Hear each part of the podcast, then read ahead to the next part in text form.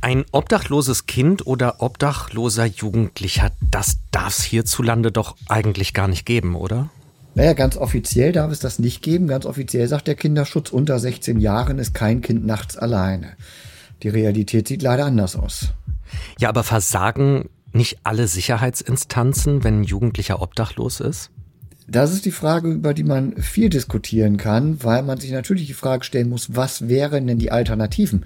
Wie viel Gewalt sind wir bereit anzuwenden, um das zu verhindern, wenn ein junger Mensch sich einfach definitiv auf kein Zuhause mehr einlassen will? Ist dann nicht eigentlich nahezu alles Vertrauen in Menschen verspielt, wenn ich als Jugendlicher sage, ich lebe lieber auf der Straße als zu Hause oder, naja, zumindest noch in einer Wohnung oder WG? Es gibt ja grundsätzlich zwei Gründe für Obdachlosigkeit. Das eine ist die tiefe Enttäuschung, ich ziehe mich zurück.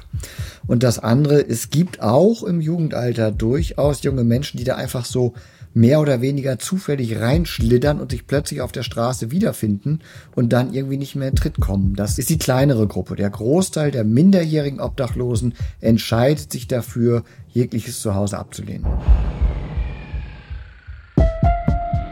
Systemsprenger der Podcast. Mit Menno Baumann und Timo Grampes.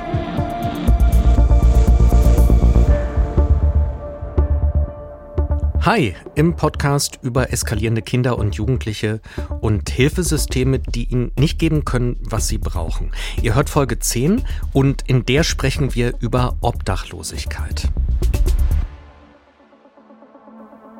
Menno Baumann ist natürlich wieder mit von der Partie, Professor für Intensivpädagogik. Hallo. Hallo, Herr Grampes. Und ich bin Timo Grampes, Journalist und habe mich erstmal gefragt, sprechen wir eigentlich über Jugendliche, die auf der Straße leben oder sogar auch über Kinder? Also ich sage mal, die Kurve steigt steil an. Es gibt eine sehr, sehr kleine Zahl junger Kinder, die in der Regel dann mit ihren Eltern gemeinsam auf der Straße leben. Also wenn Eltern von Obdachlosigkeit betroffen sind, das kann schon mal auch durch unsere Hilfesysteme durchflutschen. Ich würde aktuell vermuten, ohne dass ich dafür belastbare Zahlen kenne, die größte Gruppe betrifft das bei geflüchteten Menschen, die hier in keine Struktur ankommen und dann obdachlos sind und Kinder dabei haben. Oder aber auch Familien, die einfach in starke Armut kommen und sich einfach nicht an die Behörden wenden, weil normalerweise bei Kindern reagieren Behörden dann schon relativ schnell. Die unter Zwölfjährigen, die allein auf der Straße sind, das dürften wirklich Einzelfälle sein. Die große Gruppe der jungen Menschen, die keinen festen Wohnsitz hat und da lebt, wird sich so in der Altersgruppe 14 plus bewegen. 14 bis 17, 14 bis 18. Und auch da muss man nochmal unterscheiden zwischen denen, die wirklich auf der Straße draußen auch schlafen und den jungen Menschen, die im Zustand sind, wir nennen das neudeutsch gerne Couchsurfing. Das heißt, die sind nirgendwo fest angebunden, aber die schlafen nicht wirklich draußen, sondern die finden immer irgendwo eine WG, einen älteren Jugendlichen, der sie bei sich hausen lässt, kriechen in irgendwelchen Garagen bei Freunden unter oder so.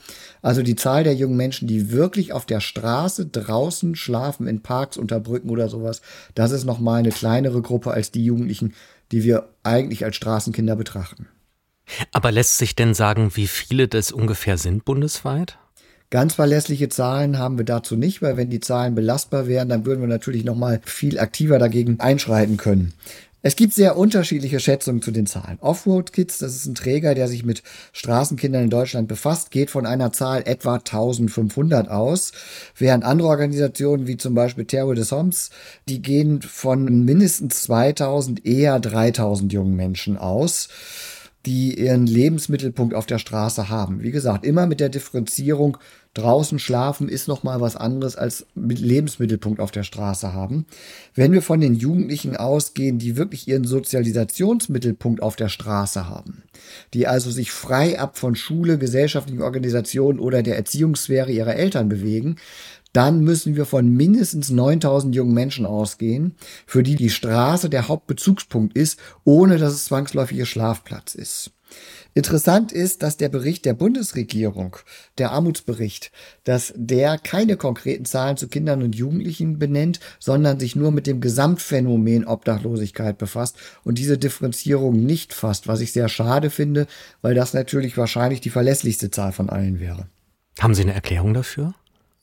Es kann unterschiedliche Gründe haben. Der eine Grund kann sein, dass man natürlich auch bei Jugendlichen, die nirgendwo registriert sind, das Problem haben kann, dass die Altersfeststellung nicht ganz so einfach ist. Also vielleicht traut man sich keine ganz offizielle Zahl zu, weil man die Sorge hat, dass viele Jugendliche sich zum Beispiel als volljährig benennen oder umgekehrt sich auch Erwachsene als Jugendliche benennen, weil sie dann andere Zugänge zu Hilfeleistungen haben. Das wäre eine mögliche Erklärung. Die andere mögliche Erklärung wäre natürlich, was wir eingangs schon hatten.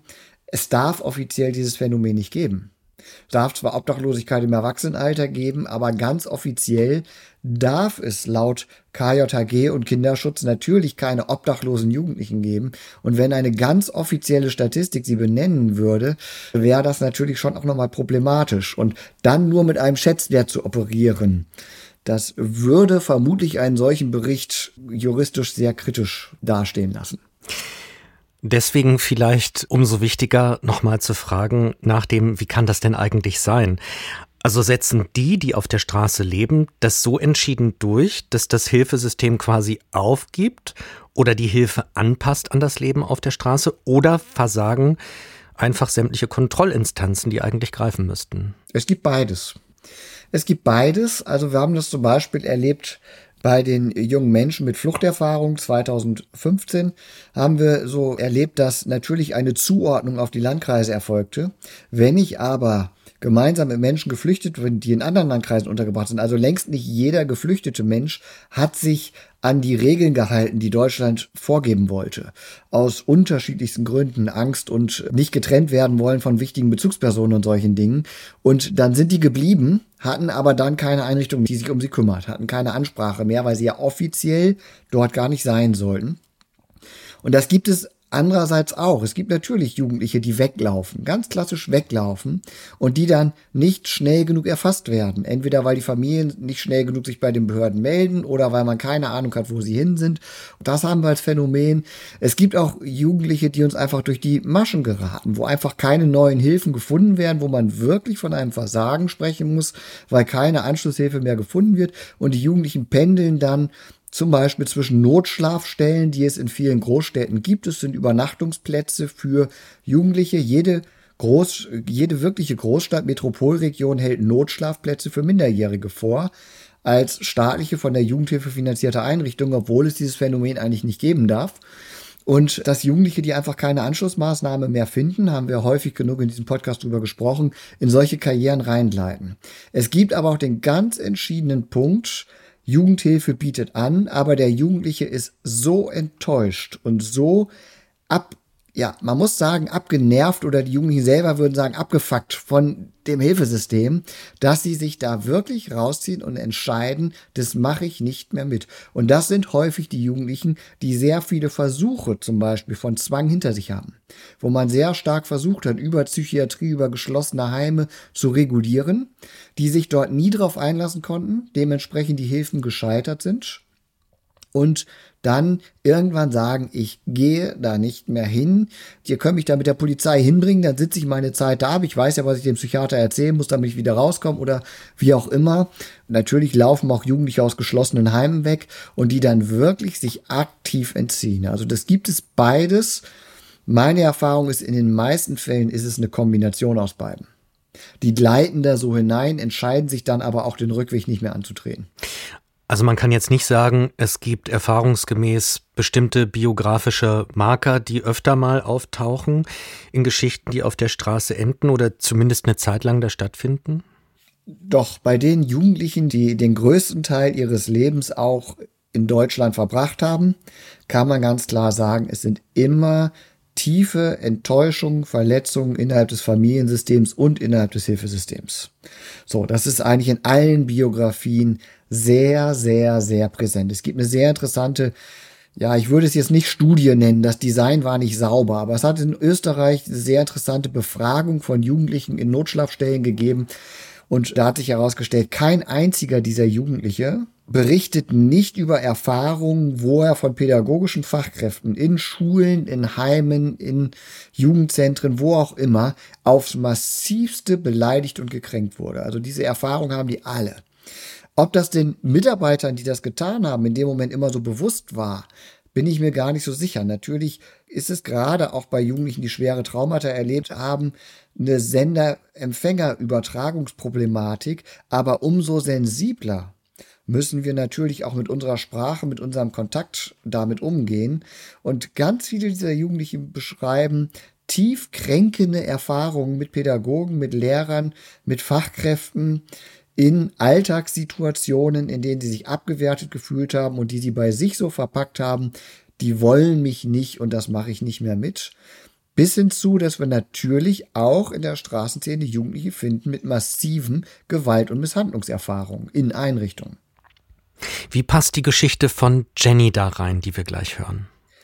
Naja, bei Jenny werden wir genau diese Erfahrungen machen. Tiefe Enttäuschung, bis hin auch zu Gewalterfahrungen in einem Setting, in dem sie eigentlich sicher sein soll.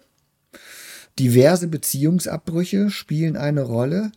Aber Jenny ist für mich auch so ein Musterbeispiel gewesen für eine hochkompetente Jugendliche, für die die Straßenphase auch ein Übergang war. Jenny ist ja eine der wenigen Geschichten, die wir wirklich mal zu Ende erzählen können, die ja wirklich ihren Weg macht am Ende. Nehme ich jetzt mal als Spoiler vorweg weil es eine Außergewöhnlichkeit unseres Podcasts ist, dass wir wirklich mal in Anführungsstrichen ein Happy End erleben. Aber Jenny ist für mich ein Musterbeispiel für ein Mädchen, das hochautonom die Prozesse in die Hand nimmt und in dem Moment, wo sie spürt, meine Autonomie wird wahrgenommen, dann auch ihre Biografie wieder positiv wenden kann. Und das ist eigentlich prototypisch. Das erleben wir in ganz vielen Fallverläufen und auch in qualitativen Studien können wir das abbilden, dass viele dieser Jugendlichen den Weg selber wieder zurückbeschreiten. Man muss nur ihnen auch wirklich diese Zeit und diesen Anlass geben. Ich darf auch spoilern. Zunächst gibt es jede Menge Probleme allerdings erstmal, die wir hören in diesem ersten Teil der Fallgeschichte von Jenny, anonymisiert und verfremdet natürlich wie immer bei uns.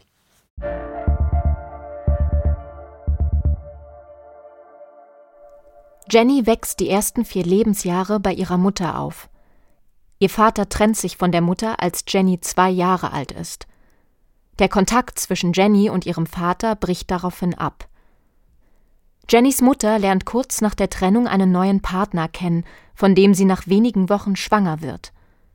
Noch vor der Geburt kommt es zur Trennung, da der neue Partner der Mutter gegenüber gewalttätig ist. Nach der Geburt von Jennys Schwester wird das Jugendamt auf die Familie aufmerksam, nach mehreren anonymen Meldungen aus der Nachbarschaft. Jenny, die mit drei Jahren noch keine Kita besucht, nur wenige Worte spricht und in ihrer Entwicklung verzögert scheint, wird in Obhut genommen. Ihre Mutter zieht mit Jennys Schwester in eine Mutter-Kind-Einrichtung. Nach einem sehr kurzen Aufenthalt in einer Bereitschaftspflegefamilie kommt Jenny als fünftes Pflegekind in eine Familie auf einem Bauernhof, etwa 200 Kilometer von ihrer Heimatstadt entfernt. Weder fährt ihre Mutter, die kein Auto hat, diesen Weg, noch sind die Pflegeeltern bereit, mit Jenny die Strecke zu ihrer Mutter zu fahren. Der Kontakt zwischen Jenny und ihrer Mutter bricht ab. Jenny lebt in der Pflegefamilie, bis sie zwölf ist. Sie sagt Mama und Papa zu ihren Pflegeeltern. Sie beginnt zu reiten und geht zur Ballettschule. Mit ihren Pflegegeschwistern versteht sie sich gut. Bei der Schulanmeldung wird entschieden, dass sie den Nachnamen ihrer Pflegeeltern führt. Eine Amtsvormünderin gibt den Pflegeeltern eine umfassende Vollmacht. Jenny hat mittlerweile, so scheint es, offenbar vergessen, dass sie nicht das leibliche Kind ihrer Pflegeeltern ist. Mit zwölf Jahren beginnt Jenny kleinere Geldbeträge von ihren Pflegeeltern zu stehlen. Als sie eines Abends mit den älteren Pflegegeschwistern allein zu Hause ist, schleicht sie sich ins Schlafzimmer der Eltern. Dort findet sie in einer Kleiderschrankschublade ihre Geburtsurkunde sowie einen Stapel Briefe, die ihre leibliche Mutter ihr über die Jahre geschrieben hat und die vom Jugendamt an die Pflegefamilie weitergeleitet, ihr aber nie ausgehändigt worden sind. Jenny nimmt die Unterlagen an sich. In der Folgezeit wird das Verhältnis vor allem zwischen der Pflegemutter und Jenny schwierig. Jenny bricht Regeln, verweigert sich, um die Tiere zu kümmern und gibt zunehmend freche Antworten. Nachdem Jenny mit ihrem ältesten Pflegebruder über die Pflegefamilie spricht und ihn nach der Zeit fragt, in der sie in die Familie gekommen ist, erzählt er den Pflegeeltern von seinem Gespräch mit Jenny. Als der Vater danach mit Jenny und zwei anderen Pflegegeschwistern auf einem Ausflug ist, durchsucht die Mutter Jennys Zimmer und nimmt die Briefe und die Geburtsurkunde wieder an sich. Als Jenny abends nach Hause kommt, sitzt die Pflegemutter vor einem Holzofen in der Küche und liest die Briefe. Jenny wird wütend und will die Briefe wieder an sich nehmen, woraufhin die Pflegemutter ihr eine Ohrfeige gibt und dann die Briefe in den Ofen wirft, einen nach dem anderen. Jenny läuft weg. Einer ihrer Pflegebrüder, der dieselbe Amtsvormünderin hat wie Jenny, informiert heimlich das Jugendamt. Jenny wird am Hauptbahnhof einer nahegelegenen Stadt gefunden. Sie erzählt der Polizei, was geschehen ist, woraufhin diese sie dem Jugendamt übergibt. Das Jugendamt bringt sie in einer Inobhutnahmestelle unter. Zur Schule soll Jenny aber weiter in das nahegelegene Dorf gehen. Dort ist sie bisher als gute Schülerin integriert gewesen. Eine Prüfung der Pflegefamilie ergibt, dass drei der Pflegekinder aus der Familie genommen werden. Nur die beiden Ältesten, ihr 17-jähriger Pflegebruder und ein bereits 19-jähriges Mädchen bleiben. Sie entscheiden das selbst. Die Älteste fährt einige Tage später vormittags zu Jennys Schule und beschimpft Jenny offen auf dem Schulhof. Sie hätte die Familie kaputt gemacht. Ab diesem Tag verweigert Jenny die Schule. Sie geht zwar morgens pünktlich los Richtung Busbahnhof, bleibt dann aber den Vormittag am Bahnhof. Ja, Herr Baumann, Obdachlosenunterkunft, das ist jetzt das Direkteste, was auf unser Thema verweist. Das betrifft aber Jennys Vater. Was deutet denn bisher darauf hin, dass auch Jenny bald auf der Straße leben könnte?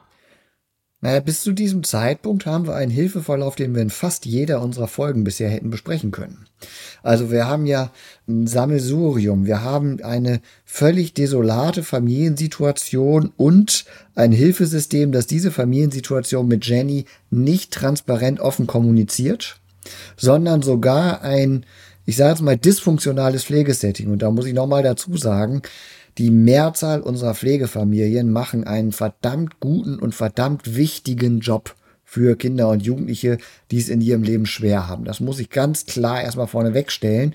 Diese Folge ist mit Sicherheit kein Pflegefamilienbashing, aber hier erleben wir einen dysfunktionalen Prozess einer Pflegefamilie, die Jennys beginnenden pubertären Identitätskonflikt, wo komme ich eigentlich her, nicht nehmen kann, sondern gegen ihn kämpft und das bis hin zu Gewalt eskaliert. Das heißt, Jenny erlebt sogar Gewalt in einer Pflegefamilie. Und insgesamt von diesem Verlauf, ja, die Geschichte könnte weitergehen mit jetzt reihen sich 17 Hilfemaßnahmen aneinander. Aber Jenny hat die notwendigen Kompetenzen, sage ich jetzt mal wirklich, weil das ist ja das Problem. Das Hilfesystem kämpft gegen ihre Kompetenzen und das lässt sie sich nicht bieten. Sie hat die notwendigen Kompetenzen, um den Prozess selber in die Hand zu nehmen und zu sagen, ich gehe diese Schritte nicht mit. Und da ist natürlich so ein Stück weit die Idee, dass sie innerhalb ihrer Familie eine Vorlage findet ein Vater, der, soweit ich das rekonstruieren konnte, in die Obdachlosigkeit hineingeschlittert ist. Also das ist so klassisch Wohnung verloren, nichts Neues gefunden und dann ist ihm das Leben vollkommen entlitten.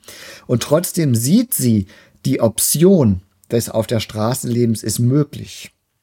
Und so wird aus diesem in einer mittelschichtsorientierten Pflegefamilie erzogenen Mädel ein Mädel, das jetzt anfängt, ihre Belange selber in die Hand zu nehmen, das die Hoffnung auf Hilfe aus dem Hilfesystem aufgibt, aber eben auch die notwendigen Ressourcen hat, diese Schritte gehen zu können. Dieser Weg hätte vielen Jugendlichen nicht offen gestanden. Und von daher sehe ich schon Warnhinweise, wo man an der Stelle hätte sehen können, Jenny wird sich ein Durchdrehen durch die Hilfesysteme wahrscheinlich nicht bieten lassen. Wie elementar ist dieses Thema, das Sie gerade schon angesprochen haben?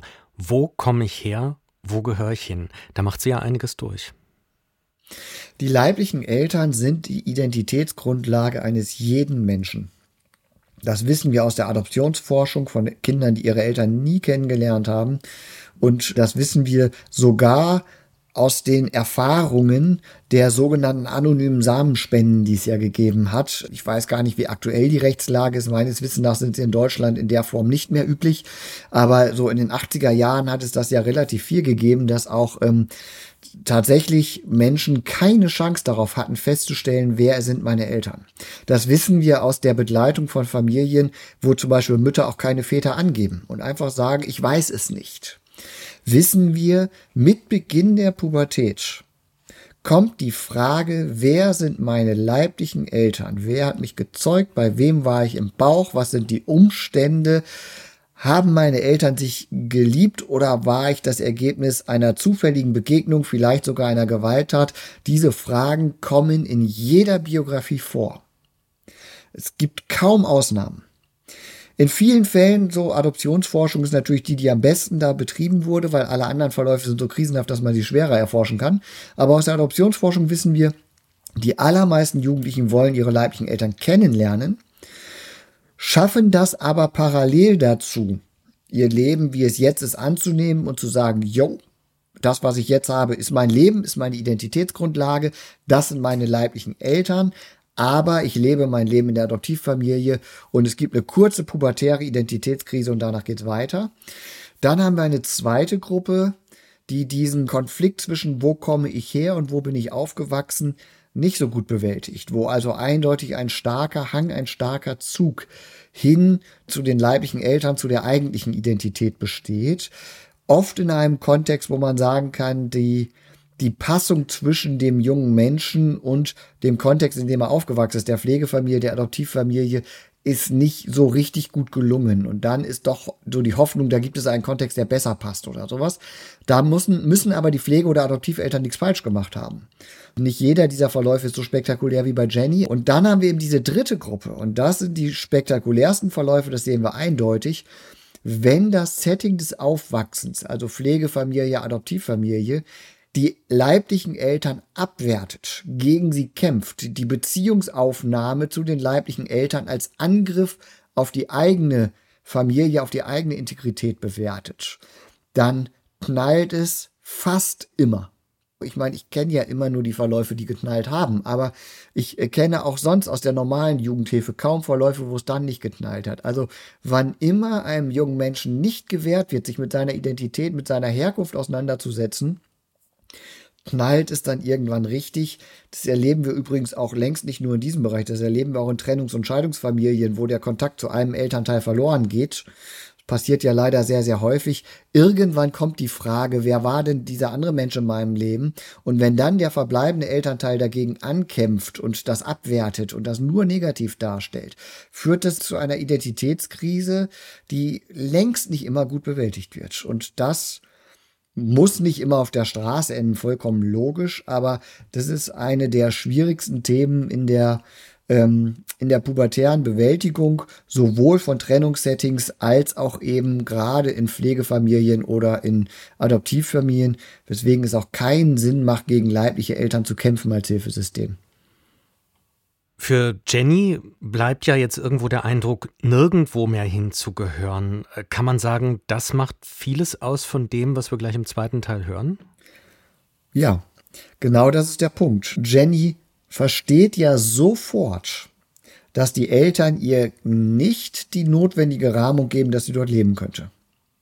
Sie versteht aber auch, dass sie von den Pflegeeltern verraten wurde und sie ordnet das ein, dass das Hilfesystem, also in diesem Falle auch Jugendamt Vormund, sich auf die Seite der Pflegeeltern gestellt haben. Das heißt, sie fühlt sich in diesem Konflikt wirklich alleine. Da ist niemand.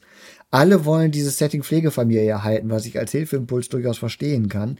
Aber da ist niemand, der sich darauf einstellt, der sich darauf einlässt, dass Jenny da ehrliche Fragen hat und dass Jenny eine pubertäre Krise vor sich hat, die notwendig ist. Ich erlebe bei Jenny nichts psychisch Krankes, sondern es ist eine notwendige Auseinandersetzung mit einem Leben, das ihr übel mitgespielt hat. Und die wird ihr verwehrt. Und das ist ein Problem. Und jetzt hören wir den zweiten Teil der Fallgeschichte von Jenny. Von der Inobhutnahmestelle, in der Jenny insgesamt fast zehn Monate bleibt, da die ehemaligen Pflegeeltern gegen Jennys Herausnahme klagen, kommt Jenny in eine Mädchenwohngruppe in der Stadt. Sie wird umgeschult und kommt an eine örtliche Oberschule. Dort gelingt es ihr nicht, regelmäßig zur Schule zu gehen. Jenny verweigert jetzt offen, indem sie das Haus nicht verlässt. Es kommt zum Gerichtsverfahren, in dem es um die Klage der Pflegeeltern gegen Jennys Herausnahme aus der Pflegefamilie geht. Hierbei kommt Jenny wieder in Kontakt zu ihrer leiblichen Mutter. Es stellt sich heraus, dass sie als spielsüchtig gilt, dass Jennys Schwester mittlerweile auch in einer Pflegefamilie untergebracht ist und dass Jennys Vater in einer Obdachlosenunterkunft in der Großstadt lebt. In der neuen Einrichtung, also in der Mädchengruppe, kann sich Jenny nicht einlassen. Sie nimmt von sich aus keinen Kontakt zu den Betreuerinnen auf, verweigert die Schule, muss oft in den Abendstunden bei der Polizei als abgängig gemeldet werden.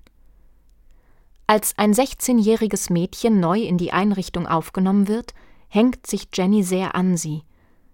Die beiden verbringen viel Zeit am Bahnhof und in umliegenden WGs bei älteren Jugendlichen, oft jungen Männern.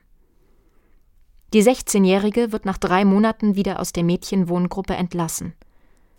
Jenny bleibt bei ihren Kontakten ins Kleinstadtbahnhofsmilieu. Da bei ihr größere Summen Bargeld gefunden werden, entsteht der Verdacht, Jenny könnte sich prostituieren oder dealen. Schließlich wird sie gemeinsam mit einer Gruppe älterer Jugendlicher erwischt, als sie versuchen, die Schaufensterscheibe eines Juweliergeschäfts einzuschlagen, offensichtlich um einzubrechen. Da Jenny noch nicht strafmündig ist, schieben die anderen Jugendlichen ihr viel Schuld zu. Jenny wird später erzählen, dass sie nur Schmiere gestanden habe. Am Wochenende nach ihrem 14. Geburtstag kommt Jenny mit einem Hundewelpen, einem kleinen Kampfhundmischling, in die Gruppe. Den habe sie von ihrem Freund geschenkt bekommen. Die Einrichtung erklärt ihr, mit dem Hund könne sie nicht bleiben. Daraufhin verschwindet sie und wird nicht mehr gesehen. Nach circa drei Monaten gibt ein anderes Mädchen der Wohngruppe den Hinweis, Jenny sei die Zeit über bei ihrem Freund gewesen, aber von dem habe sie sich jetzt getrennt. Sie lebe jetzt auf der Straße. Die Vormünderin veranlasst daraufhin eine Hausdurchsuchung in der Wohnung des Freundes, aber mehr Hinweise, als dass Jenny dort gewesen, jetzt aber getrennt sei, findet die Polizei nicht. Mit Ausnahme größerer Mengen Marihuana sowie zwei Festplatten mit sexuell motivierten Fotos sehr junger Mädchen. Darunter auch Jenny. Jenny ist mittlerweile in eine etwas größere Stadt gefahren und hält sich hier in einem besetzten Haus auf. Ihren Hundewelpen hat sie mitgenommen. Immer wieder wird sie von der Polizei aufgegriffen und kurzfristig in Obhut genommen, haut aber immer wieder ab. Etwa ein Jahr später wird sie von der Polizei bei einer Durchsuchung aufgegriffen und dem örtlichen Jugendamt überführt. Sie kommt zunächst für eine Entgiftung in eine Klinik und wechselt, inzwischen gerade 16 Jahre alt geworden, auf eigenen Wunsch in ein Projekt für ambulant betreutes Wohnen in einer kleineren Stadt. Ein Jahr lang verbringt sie in der kleinen, trägereigenen Wohnung mit enger Begleitung. Immer wieder kommt es zu Einsätzen eines Sicherheitsdienstes, um illegale Partys in der Wohnung aufzulösen. Jenny lebt ein Leben zwischen Bahnhofsszene und Diskotheken. Unterstützung durch die Einrichtung lässt sie zu, um wieder Kontakt zu ihrer leiblichen Mutter, ihrem Vater sowie zu dem Pflegevater aufzunehmen. Den Kontakt zum Pflegevater allerdings ohne das Wissen der Pflegemutter, da die immer noch wütend ist. Nach einem Jahr äußert Jenny den Wunsch, zur Schule zu gehen. Nach 14 Tagen Schule meldet sie sich, ohne ihre Betreuerin, bei ihrem Jugendamt, sie hätte sich eine Pflegefamilie gesucht. Die Eltern ihrer Schulfreundin hätten ein Zimmer frei und wären bereit, sie aufzunehmen. Mit ambulanter Unterstützung durch den bisherigen Träger zieht sie tatsächlich bei dieser Familie ein. Sie geht zur Schule, macht ihren Mofa-Führerschein und erreicht nach zwei Schuljahren einen erweiterten Schulabschluss. Ein halbes Jahr nach ihrem 18. Geburtstag geht Jenny, ohne das Wissen ihrer neuen Pflegefamilie und der Betreuerinnen des Jugendhilfeträgers, mit einem unterschriebenen Mietvertrag und einem Ausbildungsvertrag zum Jugendamt und beendet die Maßnahme mit sofortiger Wirkung. Ja, Wahnsinn. Wie stark ist die denn? Ja, hatte ich ja vorhin schon gespoilert. Sie hat die notwendigen Ressourcen, um das auch wieder hinzukriegen. Aber man sieht an diesem Fallverlauf ganz genau, Jenny kann den Fallverlauf gestalten, weil das Hilfesystem angefangen hat, die Dinge, die sie selber geregelt hat, ernst zu nehmen.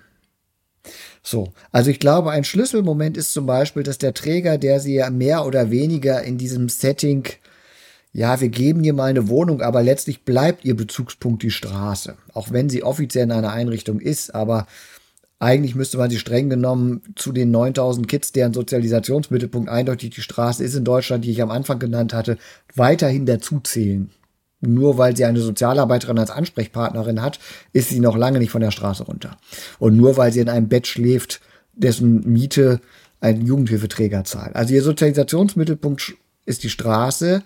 Der Träger akzeptiert das und hilft ihr dabei, die Fragen zu beantworten, die sie von sich aus stellt. Sie wird ernst genommen. Dann wird der Schritt in die Schule zurückgeschafft, was sehr erstaunlich ist aus diesem Setting heraus. Also so wie die ihre Nächte verbracht hat, hätte ich ihr nicht zugetraut, morgens aufzustehen. Aber sie geht den Weg zurück. Sie hat im Prinzip über eine Schulfreundin erfahren, dass deren Eltern Pflegekinder hatten. So, eine Schulfreundin erzählt, ja, meine Eltern hatten früher Pflegekinder. Und dann sagt sie, ja, okay, da will ich hin und organisiert das alles ohne ihre Betreuerin. Und ihre Betreuerin sagt nicht, so geht das nicht. Sondern ihre Betreuerin sagt, wunderbar, ob du jetzt in der von uns gewohnten Wohnung oder in der Pflegefamilie wohnst, ist mir doch egal, ich bleibe. Und ich glaube, dass das so diese Schlüsselmomente sind, dass Jenny plötzlich in einer Art und Weise ernst genommen wird, in der sie tatsächlich Entscheidungen treffen kann. Nicht alle Entscheidungen, die sie trifft, waren gut, völlig klar aber sie bleibt an den guten Entscheidungen hängen. Und ich glaube, das ist tatsächlich so ein Schlüsselmoment und damit kann sie dann einiges organisieren. Jetzt klingt das vorläufige Ende ja ganz gut, aber vorher gab es eine krasse Abwärtsspirale. Was hat die hauptsächlich in Gang gebracht? Ja, diese tiefe Enttäuschung des Hilfesystems. Also das ist ganz klar, Jenny war auf dem Punkt, das lasse ich mir nicht mehr gefallen. Ich meine, das muss man klar haben. Jenny hat auf dem Schirm, und das ist ja für ein traumatisiertes Kind schon ein schwerer Schritt zu sagen, meine Pflegeeltern haben mich geschlagen, das ist nicht in Ordnung. Und darauf kriegt sie nicht den notwendigen Response, den sie eigentlich gebraucht hätte, um da sich da ernst genommen zu fühlen. Sie sieht, da werden mir Briefe weggenommen. Sie sieht, da werden Kontakte aktiv verhindert. Und sie geht ganz klar in den Schritt und sagt, das lasse ich mir nicht bieten. Und wenn das Hilfesystem sagt, das soll ich mir bieten lassen, dann mache ich eben ohne euch. Und wie gesagt, sie hat die Kompetenz, sich eine Lebenswelt zu suchen, in der sie überdurchschnittlich gut klarkommt. Sie gehört nicht zu den Kids, die auf der Straße völlig verwahrlosen, sondern sie hat ja gewisse Schutzinstinkte und Schutzimpulse, die sie hat. Und damit äh, organisiert sie das und ja, kann sich dann schrittweise auf Beziehungen einlassen, klar, aber sie kann eben auch ganz klar ihre Grenzen benennen.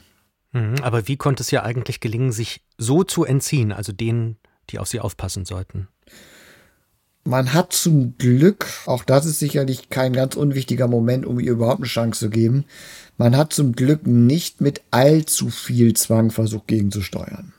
Also man hätte natürlich den Versuch, dieses Mädchen am Weg auf die Straße gewaltsam hindern zu können, den hätte man noch anders vorantreiben können ich sag mal, sie hat es geschafft, das zu verhindern, dass man wirklich nur noch in einer Gewaltspirale drin war. Und dadurch konnte sie sich zumindestens auf Gespräche, wenn sie die gestalten konnte, mit Sozialarbeitern weiter einlassen. Also sie konnte Schritte gehen. Aber ich, ich glaube, das war diese Kombination aus ihrer Konsequenz und gleichzeitig, dass das Hilfesystem nicht probiert hat, mit aller Gewalt sich durchzusetzen. Da wäre leider auch noch ein anderes Repertoire denkbar gewesen. Mhm. Das klingt jetzt aber nach mehr Intention des Hilfesystems, als ich sie aus der Geschichte rauslesen kann. Das Hilfesystem hat bei Jenny gar nicht alles falsch gemacht. Natürlich ist so der Punkt, um die Zwangsschrauben einzusetzen, muss man sich kümmern. Man kann das natürlich auch interpretieren im Sinne von, die waren gar nicht engagiert genug, um sie so aufzugreifen, dass man sie hätte in geschlossene Heime bringen können oder sowas. So kann man das sicherlich auch lesen, aber ich glaube schon, dass auch schon eine Entscheidung dahinter stand, die Gewaltspirale nicht mit aller Macht durchzuziehen.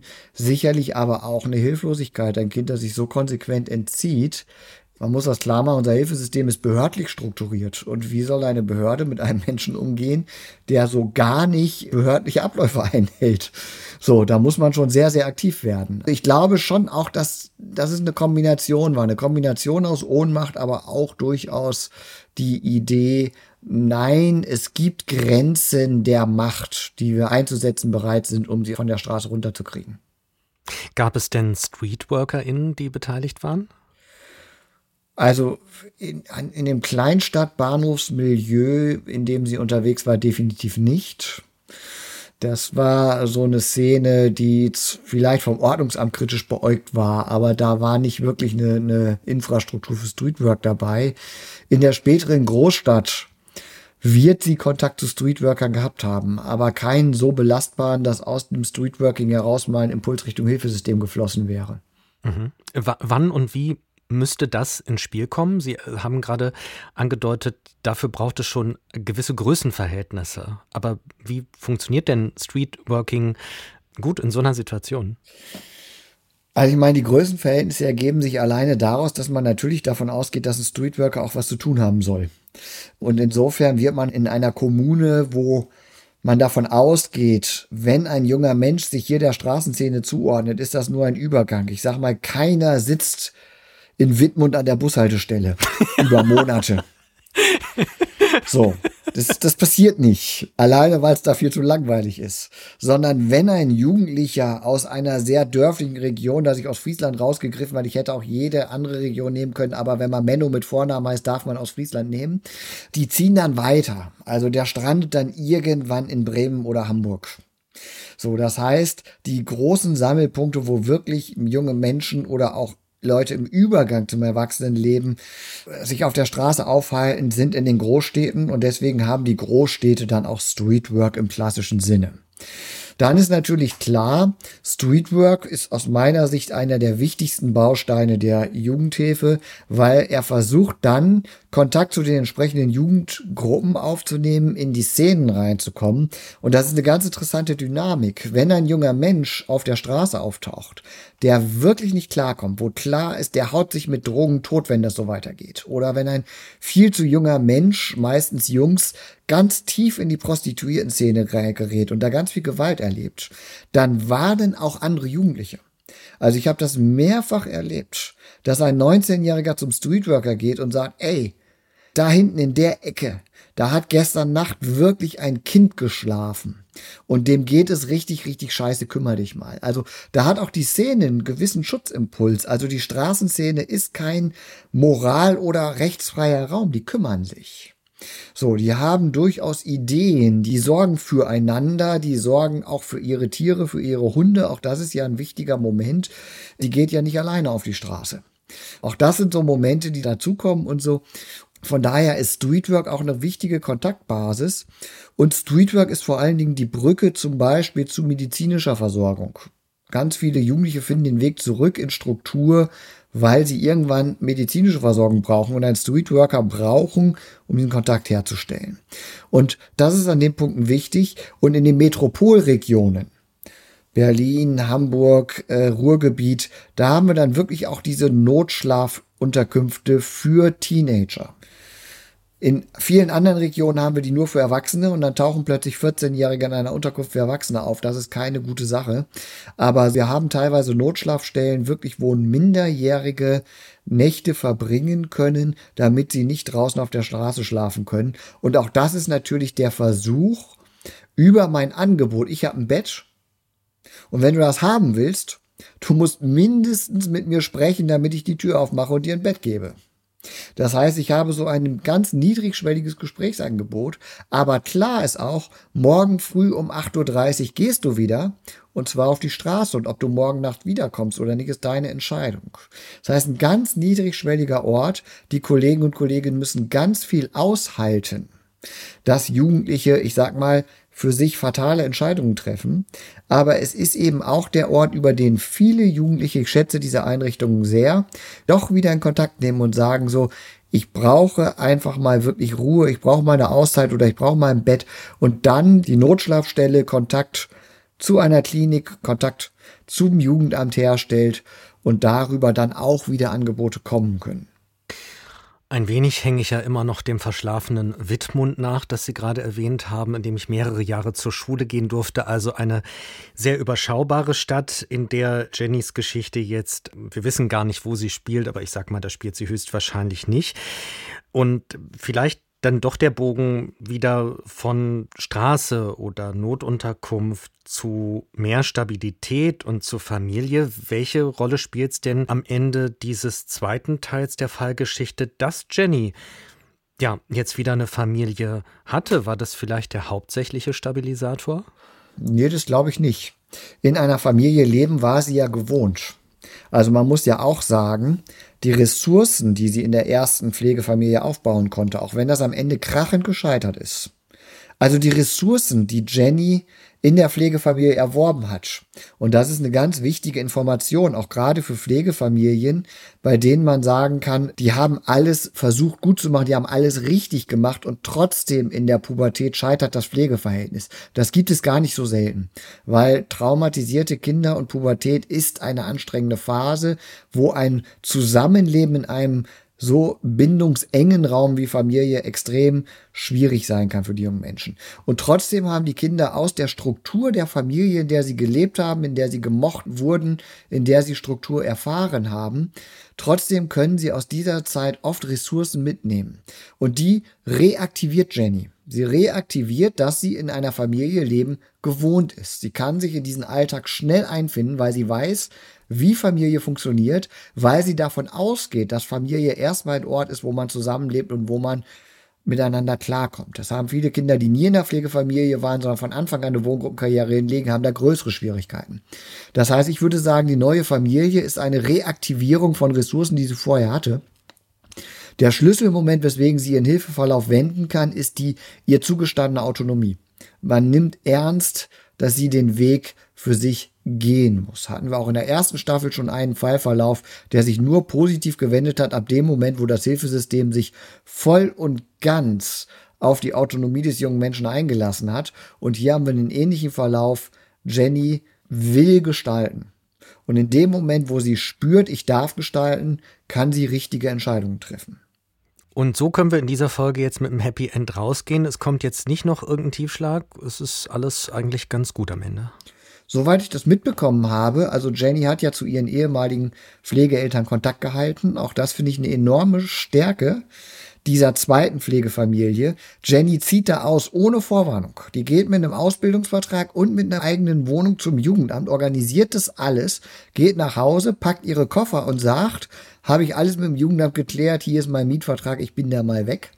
Und die Pflegeeltern nehmen das und können mit ihrem Kontakt bleiben. So, also da sind wirklich ganz viele Dinge gut gelaufen. Soweit ich das mitbekommen habe, zwei Jahre später war sie noch in der Wohnung und war sie auch, ich weiß nicht, ob in derselben Ausbildung, aber war sie in einer Ausbildung. Das war so das Feedback, was ich dann noch mal kurz, als ich die ehemalige Pflegefamilie noch mal durch einen relativ zufälligen Kontakt, ich war ja in diesem Fall nicht als Gutachter, sondern in diesem Fall war ich als Helfer beteiligt an diesem ganzen System. Und das Feedback, was ich gekriegt habe, war zwei Jahre später, war sie noch in einer Struktur, von der wir sagen würden, bei dem Lebensverlauf Hut ab, gut gemacht. Systemsprenger. Das war Folge 10. Produziert von Michael Hank, von dem auch die Musik für unseren Podcast kommt. Die Grafik kommt von Chrissy Salz. Unsere Sprecherin ist Luca Lehnert. Ich bin Timo Grampes, moderiere diesen Podcast und habe ihn konzipiert zusammen mit Menno Baumann im Auftrag der Fliedner Fachhochschule Düsseldorf. Und über die könnt ihr Menno Baumann auch erreichen Und die E-Mail ist baumann.fliedner-fachhochschule.de. Baumann mit zwei N und Fliedner mit D.